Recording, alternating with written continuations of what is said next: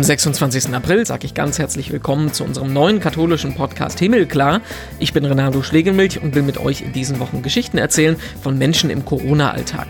Heute ist das Ludwig Martin Jetschke alias Lingualpfeife. Es kann natürlich auch die ganze Ohnmacht des Bischofs offenbaren. Er kann sich noch so viel Zeug umhängen, es nutzt halt nichts, wenn er eben nicht den Draht zu den Menschen legen kann. Ludwig ist einer der Experten, wenn es um digitale Kirche geht.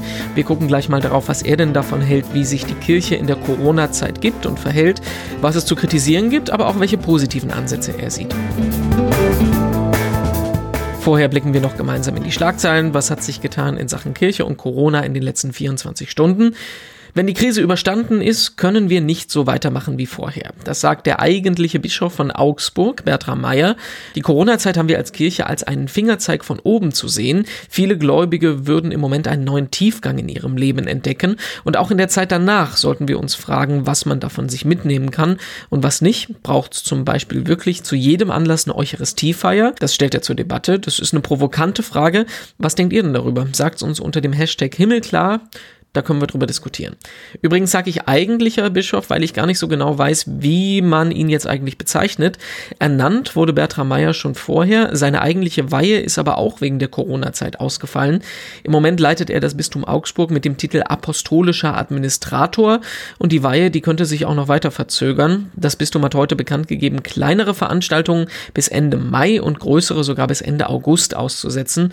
Und da zählt eine Bischofsweihe ja definitiv dazu. Ne? Was ich von der Meldung hier halten soll, weiß ich ehrlich gesagt nicht so genau. Die Kirche in Madagaskar unterstützt jetzt einen Kräutertrunk als Gegenmittel gegen das Coronavirus.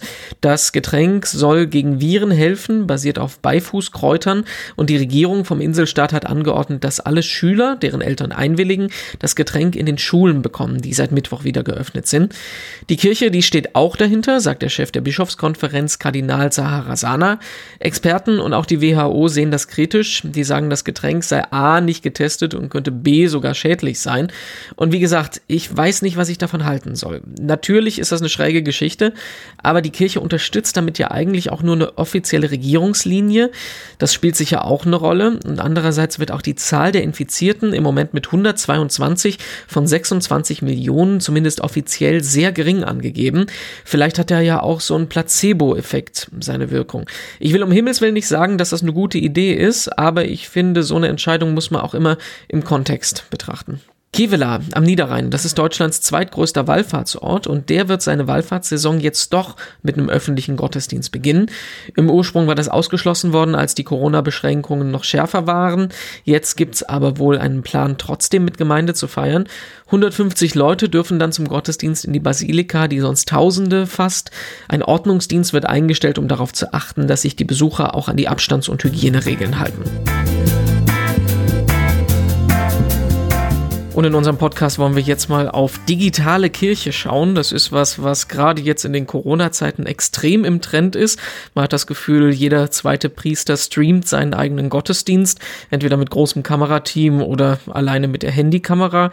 Und digitale Seelsorgeangebote von Blogs über Videokonferenzen, über alles Mögliche gibt's auch wie Sand am Meer. Wir sprechen mit Ludwig Martin Jetschke, der äh, wahrscheinlich eher bekannt ist als Lingualpfeife in der Online-Community Community, der nämlich schon seit Jahren sich um digitale Kirche kümmert. Moin, grüß dich. Moin. Wenn du dir das so anguckst, was im Moment passiert, ich habe es ja erwähnt, 10.000 Live-Gottesdienste, also ich habe den Eindruck, es geht manchmal nicht um Qualität, sondern um Quantität. Wie, wie, wie findest du das?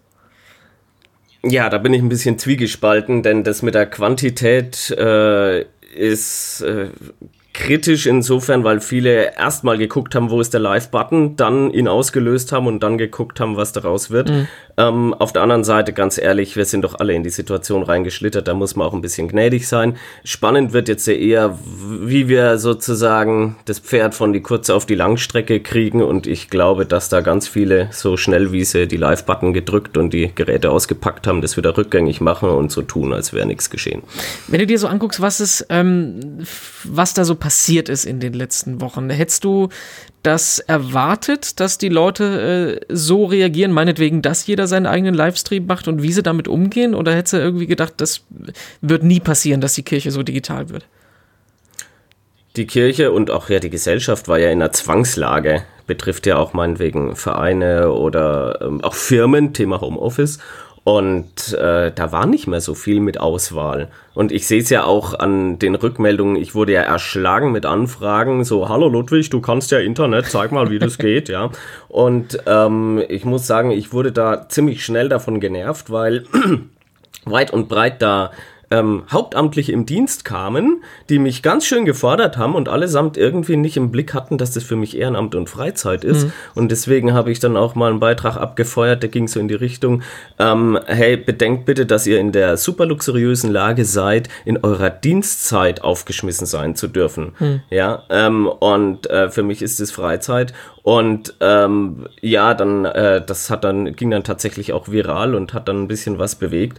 Aber ähm, ja, so wie es die Leute jetzt hier gemacht haben, eigentlich ist es keine Überraschung, weil sie nicht so viel Auswahl hatten. Ja, ja. Stellen wir uns mal vor, ich bin eine Gemeinde und ich rufe bei dir an und sage, Ludwig, du kannst doch Internet. Was, was, was, was sagst du mir? Wie sollte ich äh, gucken, dass ich mich gut mit meiner Gemeinde vernetze?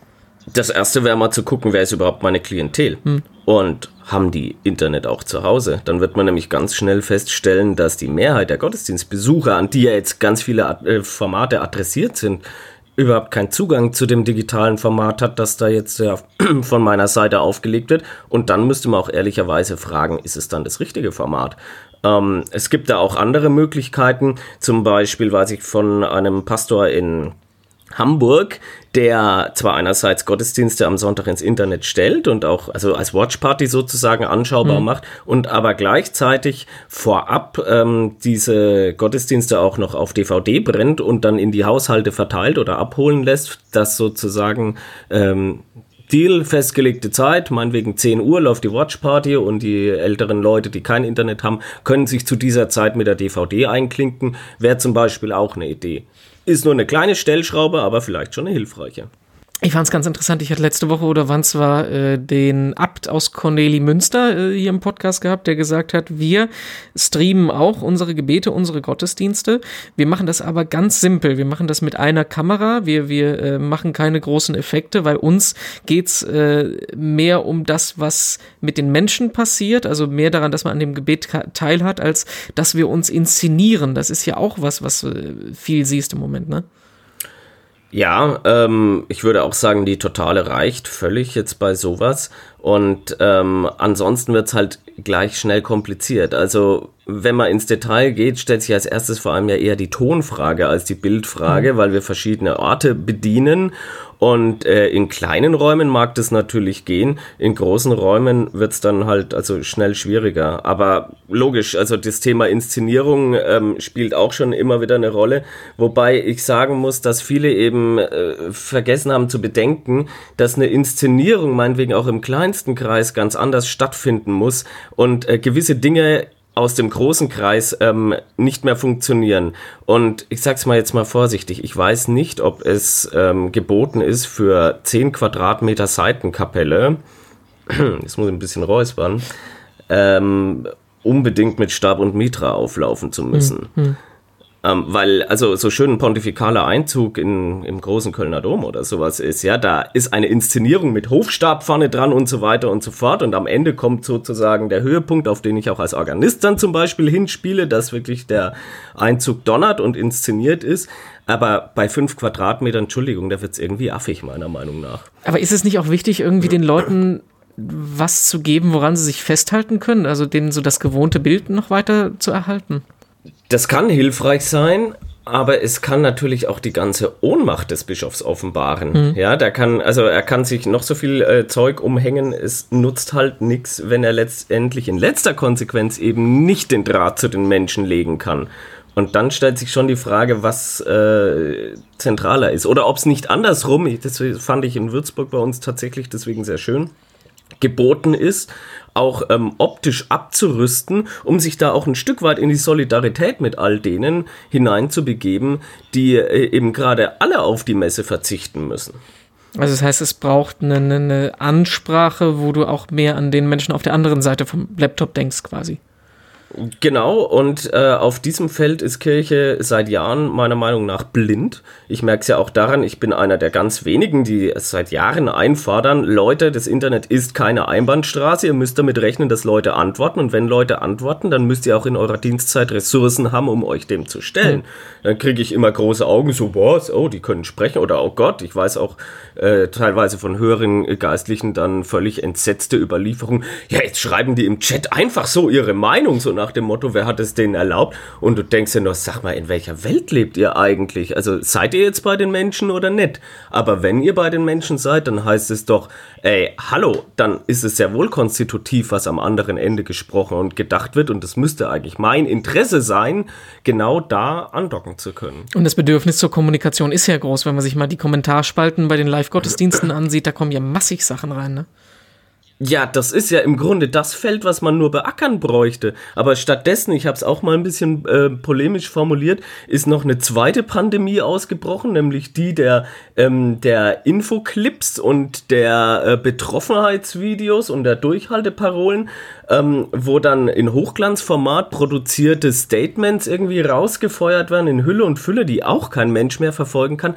Aber kein Mensch braucht es. Also zumindest nicht in dieser Fülle, ja. Also äh, gescheiter wäre es tatsächlich lieber irgendwie Leitungen zu schalten, mit den Leuten direkt ins Gespräch zu kommen oder meinetwegen auch also Live-Leitungen zu schalten, also mit einem gewissen Entertainment-Faktor, um eben Partizipation zu ermöglichen. Aber der große Haken ist natürlich, wer das macht und also sozusagen auch Weggemeinschaft ein Stück weit anbietet, das ist ja das Konzept bei Lingualpfeife, mhm. der macht sich auch als Kleriker und auch als Hörerkleriker angreifbar und verletzlich weil man eben auch ein Stück weit von sich was preisgeben muss. Und das ist natürlich dann ja ganz neues Terrain, was man kirchlicherseits leider viel zu sehr scheut. Du bist die Lingualpfeife, äh, das sollten wir auch mal ansprechen. Das ist ein Begriff aus dem äh, Orgelbereich, weil du selber auch Kirchenmusiker bist. Du hast aber im Prinzip das einfach als Synonym genommen, um dir eine Community aufzubauen. Du hast zum Beispiel eine Facebook-Gruppe, wo äh, über 700 Leute drin sind, die sich genau bei solchen ähm, Fragen austauschen im Moment. Ist das, ähm, haben sich, ist, ist, ist da die Mitgliederzahl stark angestiegen jetzt, als die Zeit losging? Ja, also zum einen die Community habe ich nicht in dem Sinne systematisch aufgebaut, sondern sie ist aus meiner Arbeit erwachsen mhm. und irgendwann stand mir vor dem Problem quasi, dass wir jetzt zwei Tätigkeiten unter einem Label haben. Da müssen wir auch gucken, ob das dauerhaft so bleiben kann. Aber momentan fahren wir jetzt mit dem Begriff Lingo Community ganz gut. Das Problem ist ein bisschen, dass der Name nichts zu dem sagt, was wir eigentlich machen.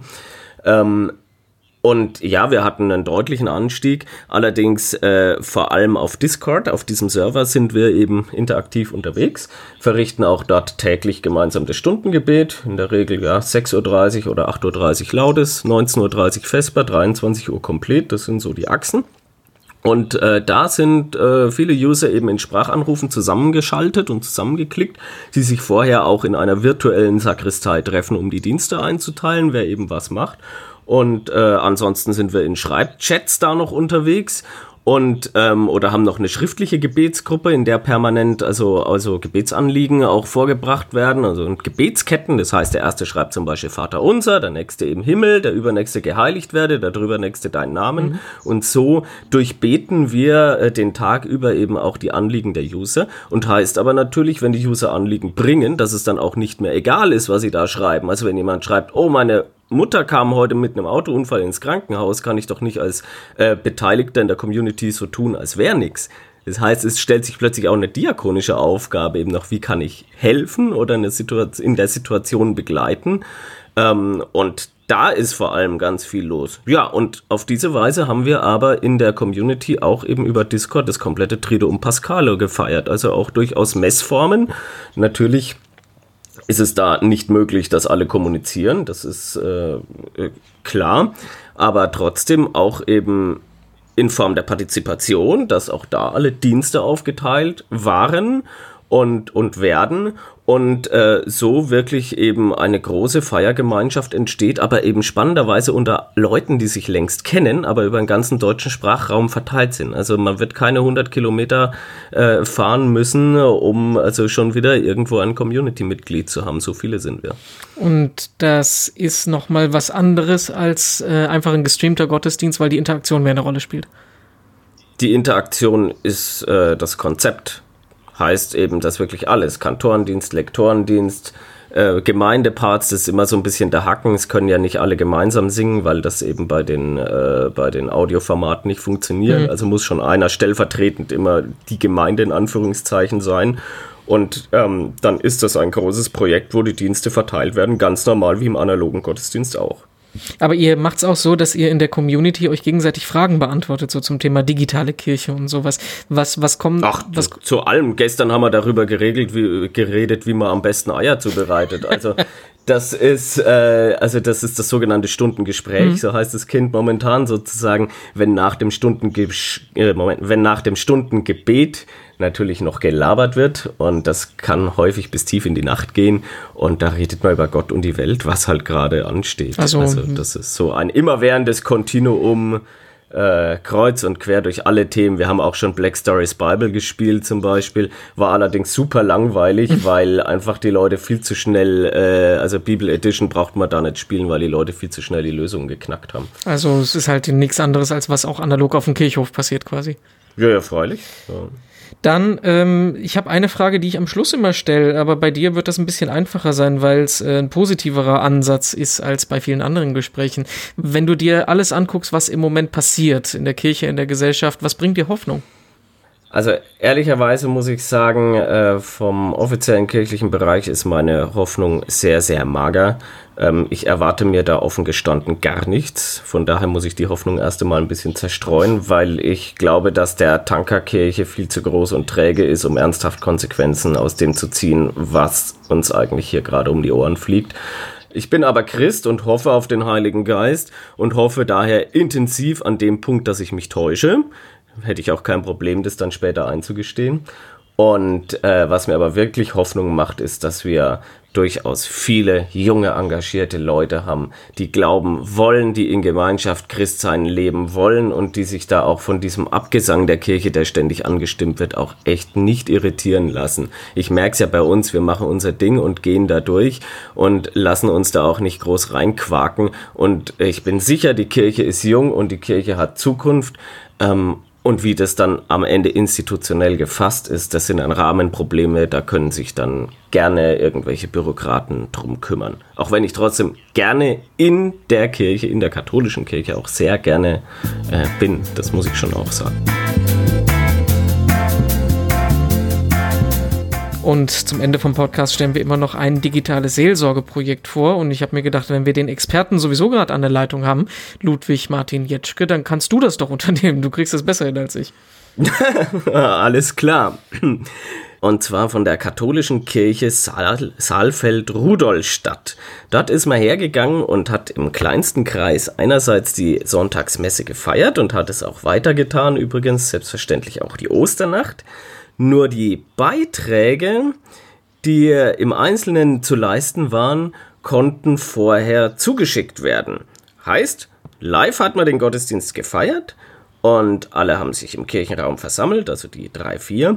Und äh, das Eingangslied wurde dann eingeblendet von einem eingereichten Beitrag eines Users, der ein Orgelvorspiel gemacht hat. Der Priester eröffnet die Messe im Namen des Vaters, Sohnes, Heiligen Geistes und das Amen kommt schon wieder von einem weiteren User, der eben genau das Wort Amen eingesprochen hat. Und so hat sich das durch die Gottesdienste komplett durchgezogen, Gesänge aufgeteilt, Lesungen aufgeteilt, Fürbitten aufgeteilt und das Ganze eben in der Regie äh, so zusammengestellt, dass einerseits live der Gottesdienst eben gefeiert wurde und auch live im Internet verfolgbar war und gleichzeitig eben in Echtzeit genau diese Videoschnipsel der einzelnen User eingeblendet wurden. Von daher großes Lob an diese Initiative, ist technisch nicht ganz einfach und auch organisatorisch ohne Frage, aber sicher mega lohnenswert und super vorbildlich. Großes Kompliment nach Saalfeld, Rudolstadt. Kannst du ohne eine lange URL runterzurasseln sagen, wie man das findet? Ähm, ich würde auf YouTube einfach Katholische Kirche Saalfeld, Rudolstadt eingeben, dann kommt man genau auf diesen Account. Alle Infos und Links zu Ludwigs Online-Gemeinde findet ihr übrigens auch nochmal in der Podcast-Beschreibung, in den Show Notes. Schaut da mal rein. Und unseren Podcast selber, den könnt ihr überall abonnieren, wo es Podcasts gibt. Auf Spotify, Apple Music, Deezer, AudioNow, Podigy und in allen Podcast-Apps gibt es uns zu finden. Ihr findet uns auch auf Facebook und Instagram als Himmelklar Podcast, auf Twitter als Himmelklar-Pod Unter dem Hashtag Himmelklar könnt ihr mit uns diskutieren. Am Anfang habe ich es gesagt, heute interessiert mich, wie ihr da zur Aussage von Augsburgs Bischof Meyer steht, dass nicht jeder Anlass eine Eucharistiefeier braucht. Hat er recht damit oder ist das eine Frechheit, das zu sagen? Lasst uns mal darüber diskutieren. Ansonsten hören wir uns morgen dann wieder und dann wird es mindestens genauso kontrovers wie heute. Dann sprechen wir mit dem Politikberater und Bestsellerautor Erik Flügge. Manchmal würde ich mir wünschen, dass die Kanzlerin weniger griffige Begriffsformen wählt, also wie Öffnungsdiskussionsorgien, weil die natürlich zu Recht Wutreaktionen erzeugen. Erik berät Kirche und Politik, wie sie sich in der Öffentlichkeit so darstellen sollten. Ihr kennt vielleicht sein Buch Warum die Kirche an ihrer Sprache verreckt. Das hat vor einer Weile mal für Diskussionen gesorgt und mit ihm gemeinsam gucken wir uns mal die aktuellen Aussagen der Kanzlerin, aber auch von der Kirche im Moment an. Das wird sehr spannend. Ich bin Renato Schlegelmilch, online übrigens überall als Renato Joachim ansprechbar und morgen wieder da. Bis dahin wünsche ich einen guten Start in die neue Woche.